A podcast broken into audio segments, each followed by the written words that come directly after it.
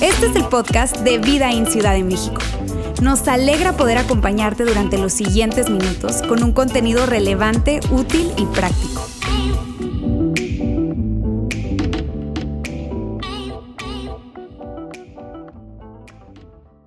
Y bueno, mira, como, te decíamos hace un, momentito, decía Yair, vamos a estar en un formato diferente donde lo que vamos a estar haciendo es conversar, ampliar esta conversación acerca de Be Rich, de dar, servir y amar. Y, yo quiero comenzar con una frase, una frase que, Juan Beriken, quien es el pastor fundador de Vidaín, mencionaba la semana pasada. Una frase que es muy poderosa y que yo quiero que coloquemos en pantalla. Y dice lo siguiente, se puede dar sin amar, pero no se puede amar sin dar. Wow. Se puede dar sin amar, pero no se puede amar sin dar. Es decir, que, que el, el, dar está conectado con el amor y no lo podemos separar. Completamente. Es, imposible hablar de que, de que tú amas a Dios y que tienes una relación personal con Él y que estás caminando cerca de Él y tú no amar a las personas. Pareciera que es eh, dos caras de una misma moneda, esto, esto de, amar y dar. Y, fíjate, yo creo que eh, eh, tiene que ver con, con, con que tú y yo demos de nuestro tiempo, de nuestros recursos, de nuestro talento y que podamos servir a otras personas, no solamente de nuestros recursos, pero que también podamos dar a través del servicio. Eso es algo muy, pero muy importante. Y mire, si tú eres papá, todos los que tenemos, tenemos hijos lo sabemos y lo entendemos perfectamente bien. Porque, porque tú y yo amamos a nuestros hijos de una manera incondicional y desde que están pequeñitos nos invertimos en ellos. Les servimos constantemente a sus necesidades básicas de, alimentación, de vestido, educación, todo eso. Todo el tiempo estamos invirtiéndonos en ellos. Y probablemente eh, tú que eres un hijo hoy, a lo mejor ya estás del otro lado y ahora lo que tú haces es que tú sirves a tus padres y les llevas quizá despensa en este tiempo de pandemia o quizá les pagas algún recibo telefónico, algún servicio, lo que sea, pero tú ¿por qué lo haces? ¿Por un deber? Probablemente, pero yo te postaría que más que un deber es porque tú les amas. Es un amor. De acuerdo. completamente de acuerdo, Lauro. Y en ese sentido, este es uno de esos principios que nos alcanza a todos, en el sentido de que podemos entenderlo y estar de acuerdo con ello. Es decir, independientemente de tu etapa de vida, de tu eh, trasfondo familiar, de tu trasfondo religioso y del mío, tú y yo estaríamos de acuerdo de que servir a otras personas es una expresión de amor. Y para quienes nos consideramos seguidores de Jesús, este principio es en muchos sentidos dicho, un faro, un faro, es como un faro que alumbra y nos guía, es un faro que define o nos hace recordar de qué se trata realmente nuestra fe cuando, cuando hablamos de expresarla de manera práctica. De hecho, yo quisiera eh, eh, mostrarte o repasar contigo un versículo que registró, es un par de versículos que registró uno de los biógrafos, en este caso Mateo, es el primer libro del Nuevo Testamento, cuando eh, hablaba Jesús precisamente de esa conexión que hay entre la expresión de amar como un distintivo de nuestra fe. Él, él, eso fue lo que dijo, hablando de ese principio guía.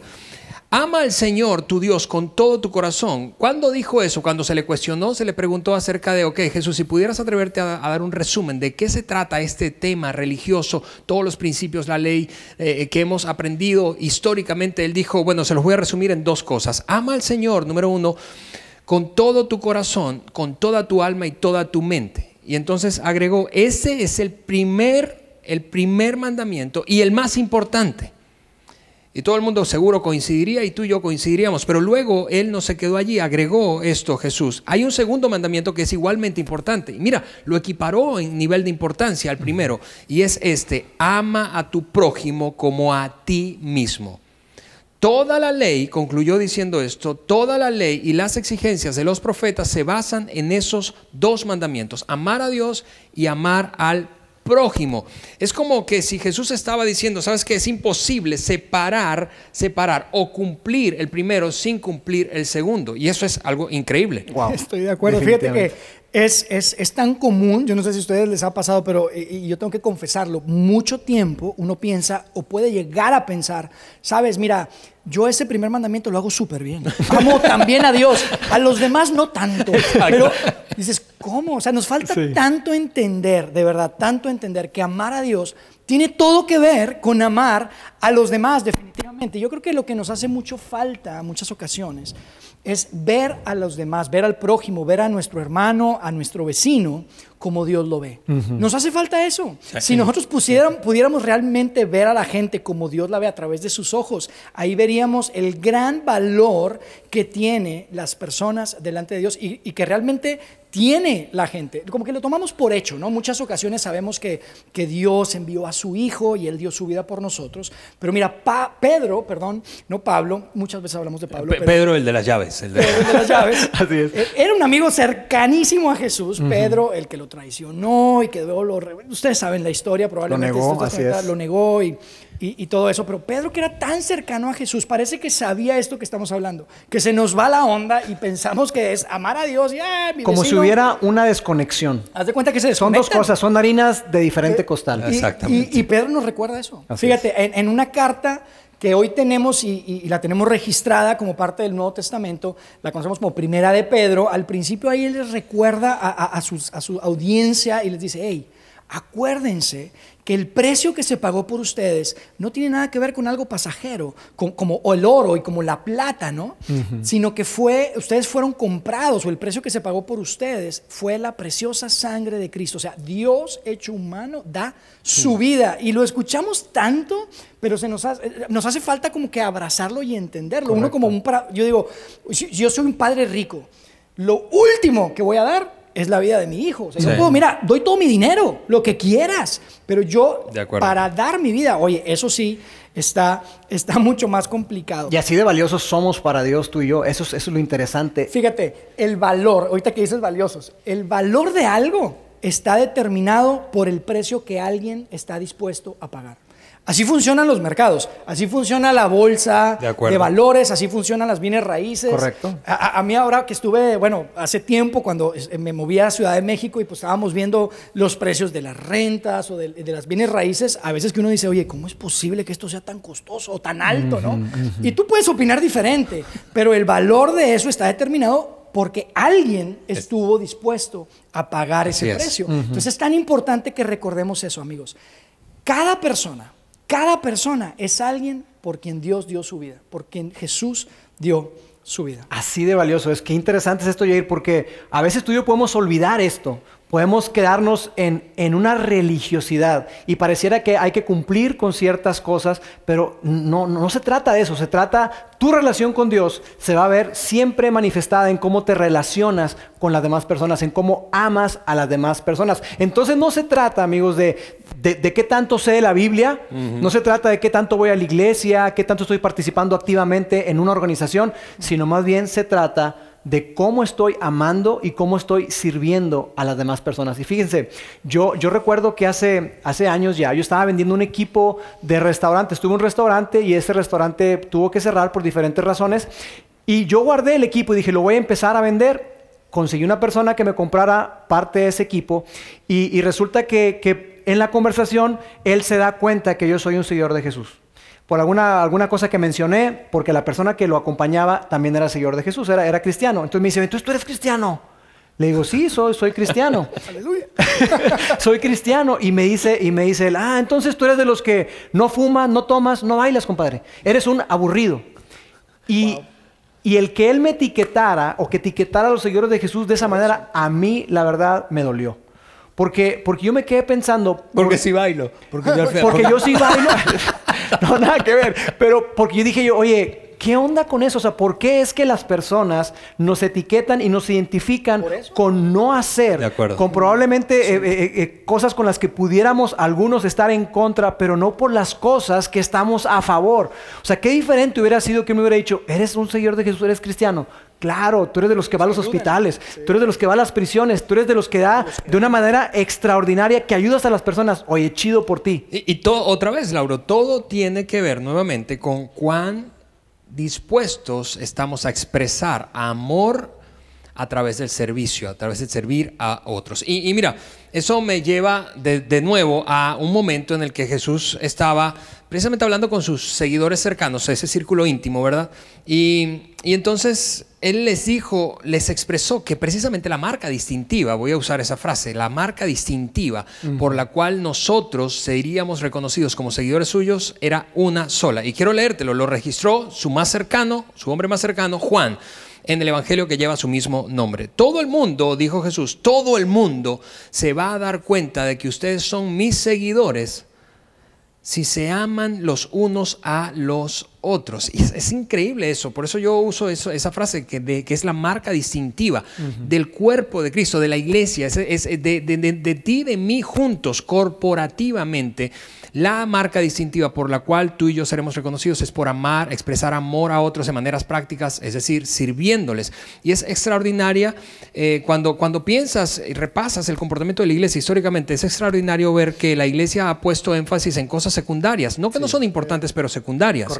Cosas como, por ejemplo, una doctrina pura, ¿verdad? Estamos empeñados y, valoramos demasiado, históricamente es, una, es un hecho histórico, valoramos demasiado las denominaciones, los grupos que creen exactamente lo mismo ¿Por qué? Porque queremos una doctrina pura y hay un montón de énfasis en eso. O por, por otra parte, la liturgia, la manera en que ocurre una religión, una misa, un servicio, un culto religioso, o un conjunto de reglas claras. La gente tiene que saber qué se eh, permite aquí y qué no. Todo eso forma parte, seguramente eh, hay un espacio para eso en nuestra expresión de fe, pero es secundario cuando se trata de este principio Jesús lo como es como si dijera la manera en que todos van a asociarlos conmigo es porque se amen unos a otros. Correcto. Esa es la marca, como tú decías, Alejandro, la marca distintiva de un seguidor de Jesús, tanto corporativamente y en lo personal. Ahora, eh, eh, ¿cómo, ¿cómo lo podemos traducir? ¿Cómo se ve eso en forma personal?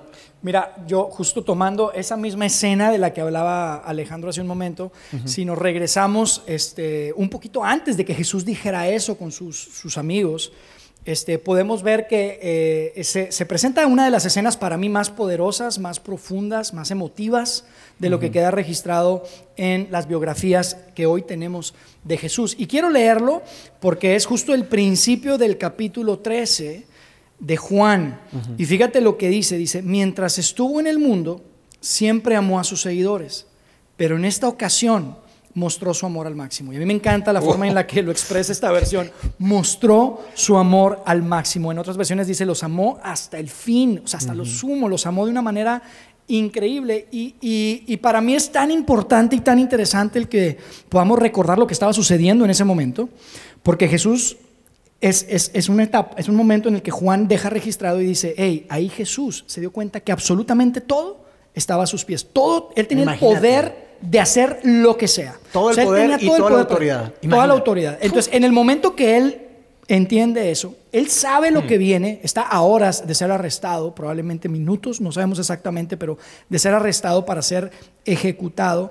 Y lo primero que decide hacer Jesús, ustedes saben probablemente o conocen la historia, dice que se, se va al suelo se, se, se, prepara para, agarrando una toalla, y le empieza a lavar los pies a sus amigos. Les empieza a lavar los pies a sus amigos. Y mira, probablemente esto no conecte mucho con nosotros en el siglo XXI porque pues quién anda lavando pies, ¿verdad? Está como, como raro, ¿verdad? Pero ustedes tienen que saber, amigos, que en el primer siglo no había las banquetas que hay ahora para andar caminando.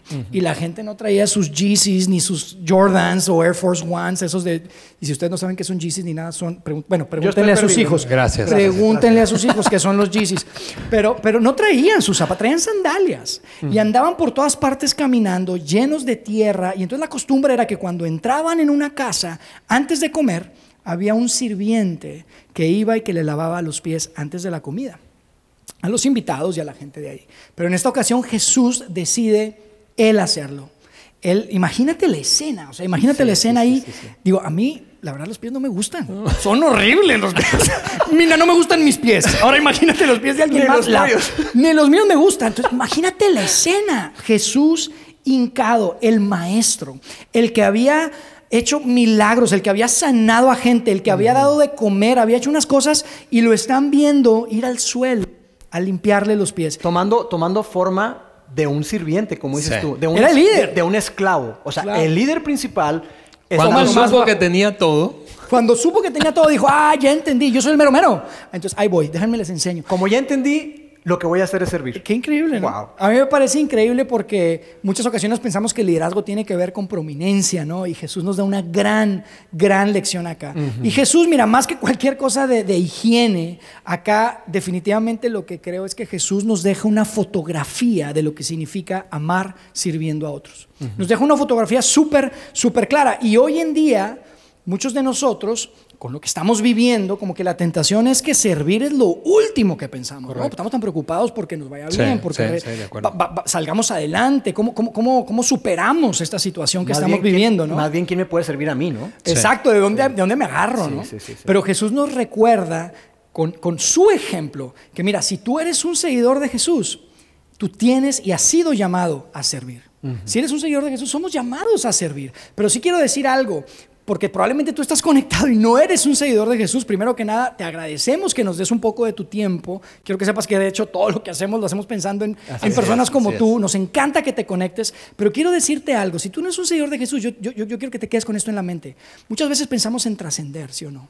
Pensamos en trascendencia. Escucha, trascendencia tiene que ver no con la duración de tu vida, sino con la donación de tu vida. Trascendencia tiene que ver con cómo le agrego valor a otras personas, cómo agrego valor a la vida de otras personas. Pero son tantas las ocasiones en las que, y, es, muy natural, tenemos que ir en contra de esto, pero nos preocupamos más por nuestro ingreso que por nuestro impacto. Es tan natural todo el tiempo y Jesús nos da una gran, gran, lección, En, esa, en esa escena. Fíjate, a mí me llama la atención que, que, unas horas después, literalmente, de, de, esta escena que estaba yo leyendo en donde le lava los pies Jesús a sus amigos, vemos una escena en donde hay un Pilato, un hombre con un título, un líder. Así es. Y tiene enfrente a Jesucristo, sin título, un rabino, un hijo de un carpintero, en, medio en, el Medio Oriente, inocente, que la gente estaba gritando y diciendo, hey, mátenlo, que lo maten. Este hombre dice, oye, y de hecho hasta como parece que, que, que, conecta porque dice, oye, pero qué, qué mal lo hizo él, no hizo nada malo. Pero al final, fíjate lo que hace Pilato. Pilato dice y queda registrado, se lavó las manos. Y a mí me hace pensar mucho ahorita, ¿no? Con la pandemia, porque todos nos estamos lavando las manos todo el tiempo. Tienen que ser 20 segundos de estarse lava y lava y lave las manos, ¿no? Recuerden eso. Pero, pero, pero me hace pensar esto, amigos. Tantas veces somos como Pilato. Tantas veces vemos la necesidad, vemos que, que, que hay oportunidades de servir, oportunidades de, de, sacar a alguien adelante. ¿Y qué hacemos? Digo, ay, sí, pobrecito y nos lavamos las manos como Pilato. Yair, qué poderoso eso que estás diciendo, definitivamente. La pregunta es, ¿qué estamos lavando, amigos? ¿Estamos lavando los pies de la gente que está necesitada o nos estamos lavando las manos? Y, y mira, quiero aprovechar esa pregunta que creo que es poderosa que acabas de hacer. ¿Qué estamos lavando? ¿Los pies de otros? Es decir, viendo necesidades y sirviendo o nuestras manos haciéndonos como de la vista gorda y un poco indiferentes. Aunque sea difícil reconocerlo, yo puedo entenderlo, pero pero ¿cómo se ve entonces de manera práctica, tú sabes, memorable, si tuviéramos que compartir contigo un ABC, un, un 2-3, eso de lavar los pies de otros, de mostrar amor por nuestro prójimo? Bueno, tres cosas, y yo quiero eh, leerlas aquí porque van a aparecerte ahí en tu pantalla. lo primero es reconocer una necesidad. Vamos, hay demasiada necesidad a nuestro alrededor, hay demasiada. No hace falta esforzarnos mucho para ver cómo eh, hay por todas partes necesidad. Gente quedándose sin empleo, gente en crisis, eh, experimentando violencia física, verbal, emocional, en fin. Hace, hace poco yo eh, tenía una conversación con una pareja amiga mía él, luego de ser un alto ejecutivo de una empresa durante varios años, hizo carrera allí, eh, perdió su trabajo, lo despidieron y estuvo sin trabajo durante casi dos años, un poco más de año y medio. Y cuando estábamos juntos ahí eh, hablando en una, en una cena, eh, ella, la esposa de mi amigo, me decía, ¿sabes qué? Antes yo, Ale, antes yo recibía currículums, resumen de, de, de, personas que estaban buscando trabajo y sencillamente se los pasaba a mi esposo y les decía algo como, échale un ojo, ¿no? Ahora, ahora no, ahora lo veo diferente. ¿Por qué? Porque viví en carne propia lo que significa estar sin empleo y atravesar esa necesidad. Hoy recibo, después de que de casi dos años luego de, estar desempleado, mi esposo consiguió otra vez otro trabajo, recibo un currículum y le digo a mi esposo, necesitas encontrarle trabajo. Consíguele trabajo. Más vale que le consigas trabajo. Padre, pero qué padre. Eh, y, lo que la conversación nos llevaba a esto, hey, ahora ves una necesidad que antes no veías. Tienes la oportunidad de servir a esas personas. Lo segundo es, además de reconocer eh, una necesidad, es romper paradigmas. vamos, tú y yo hemos escuchado y hemos usado la frase muchas veces de, ¿sabes qué? Es que siempre lo he hecho así, o así es que siempre se ha hecho aquí. Bueno, romper un paradigma es precisamente cambiar una manera de pensar tradicional, es atrevernos a hacer cosas que nos saquen de nuestra zona de confort. Eh, por ejemplo, eh, eh, en el video de celebración de Be Rich con el que comenzamos esta, este mensaje, seguro viste esa mujer que dirige el asilo Ropero del Pobre, que nuestro campus en Saltillo ha acompañado durante ya varios años. Eh, eh, dando de dinero y sirviéndoles.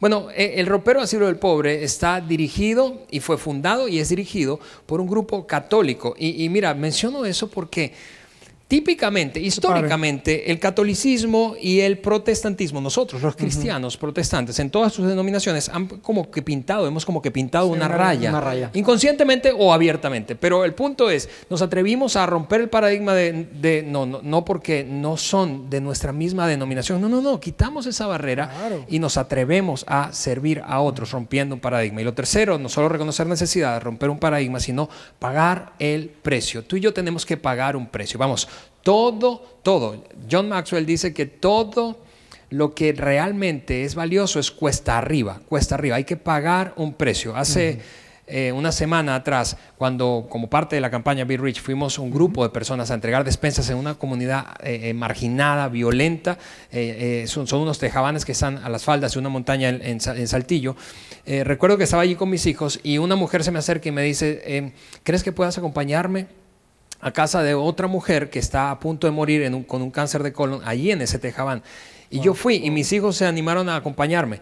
Y no fue la cantidad de comida o el dinero que le dimos, fue la experiencia para mis hijos. ¿Por qué? Porque no querían salir de casa en principio esa mañana porque estaban muy cómodos, ¿verdad? Sí. Pero luego de ver el momento en el que tomamos allí para orar por ella, para acercarnos a ella cuando es súper rechazada mm. y sola, ellos dijeron, yo estoy seguro que nunca van a olvidar esa experiencia. Definitivamente. Se van a olvidar de un montón de cosas, pero esa experiencia no. Pagamos un, pagamos un precio y eso termina afectando positivamente la vida de otro. Ale, qué importante es eso que están mencionando porque es fácil, como decía Yair y dice Alejandro, que lo pasemos de largo y es necesario y es importante que tú y yo nos detengamos a reflexionar. Y estas verdades que está compartiendo Alejandro, tenemos que trasladarlas a preguntas para que estemos siempre atentos con los ojos abiertos y que tú te hagas la pregunta, ¿qué necesidad estoy viendo? Hmm. Ahí en tu colonia, ahí en tu vecindario, en tu oficina, simplemente en el coche, cuando, cuando te subes al coche, ¿qué necesidad estás viendo el día de hoy? Hoy domingo, ¿qué necesidad estás viendo? ¿Qué paradigma o barrera tienes que superar? ¿No es cierto que a veces nos, nos cuesta trabajo involucrarnos con cierto tipo de personas? Sí, mira, yo ayudar a él, a él, y a pero a esa persona, híjole, ¿sabes qué? Probablemente Jesús te está invitando y desafiando que a esa persona difícil de amar mm. es a la que Él quiere que tú te acerques y que tú vayas con Él y literalmente o quizá figurativamente le laves los pies, que le sirvas, que le ayudes. Si tú quieres ganar influencia con las personas, el camino para la influencia tiene que ver con servicio. Y número tres, que te hagas la pregunta, ¿qué precio tienes que pagar? ¿Qué milla extra tienes que recorrer? ¿Qué kilómetro adicional tienes que hacer? ¿Qué sacrificio tienes que hacer para impactar la vida de las personas? Porque, como decía Alejandro, si no hay un precio que pagar, probablemente no vale la pena lo que estamos haciendo. De acuerdo. De acuerdo. Reconocer la necesidad, entonces, reconocer la necesidad.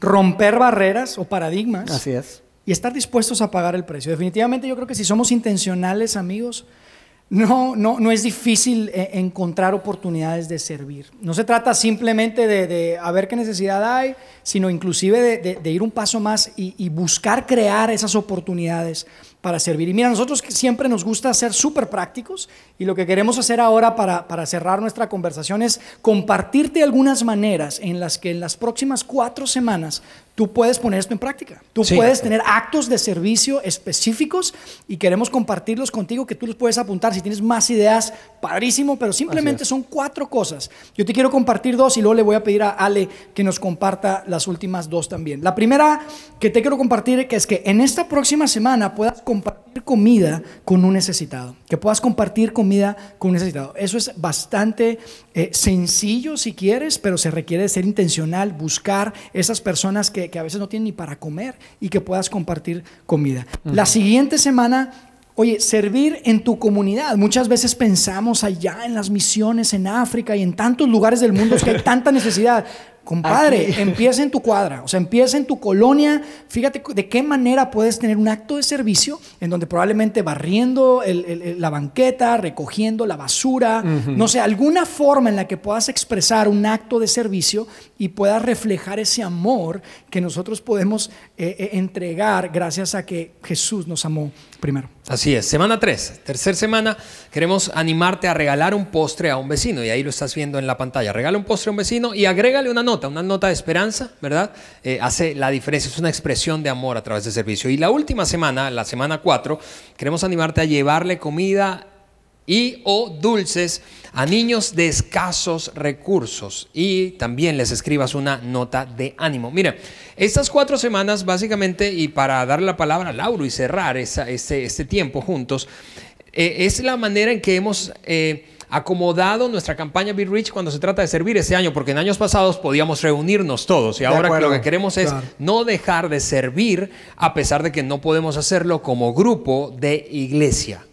Pequeñas acciones, muchachos, pequeñas acciones, amigos, que si las hacemos juntos, tiene el potencial de a lo largo del tiempo causar un gran impacto, un impacto inmediato y un impacto enorme que se pierde de vista cuando tú y yo decidimos activamente ayudar a otras personas a través del servicio. Amigos, nuevamente muchas gracias por estar conectados el día de hoy. Permítanme hacer una oración para cerrar. Dios, te damos gracias en esta mañana y en esta tarde. Gracias Dios porque tú eres un Dios increíble con nosotros. Gracias porque tú nos permites de alguna manera eh, mostrar a otros que te amamos a través del servicio. Gracias porque tú nos diste el mayor ejemplo de humildad, de generosidad y de amor cuando diste a tu Hijo Jesús. Ayúdanos a siempre estar atentos para reconocer la necesidad, estar dispuestos, dispuestos a, a romper barreras y paradigmas, Dios, y a estar dispuestos a pagar un precio.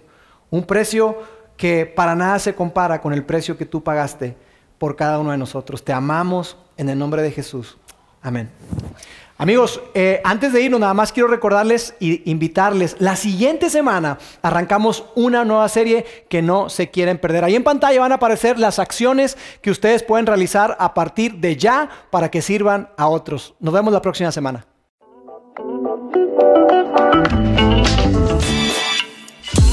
Sigue conectado a los contenidos de Vida en Ciudad de México a través de nuestro sitio web y de las redes sociales. Muy pronto estaremos de vuelta con un nuevo episodio. you.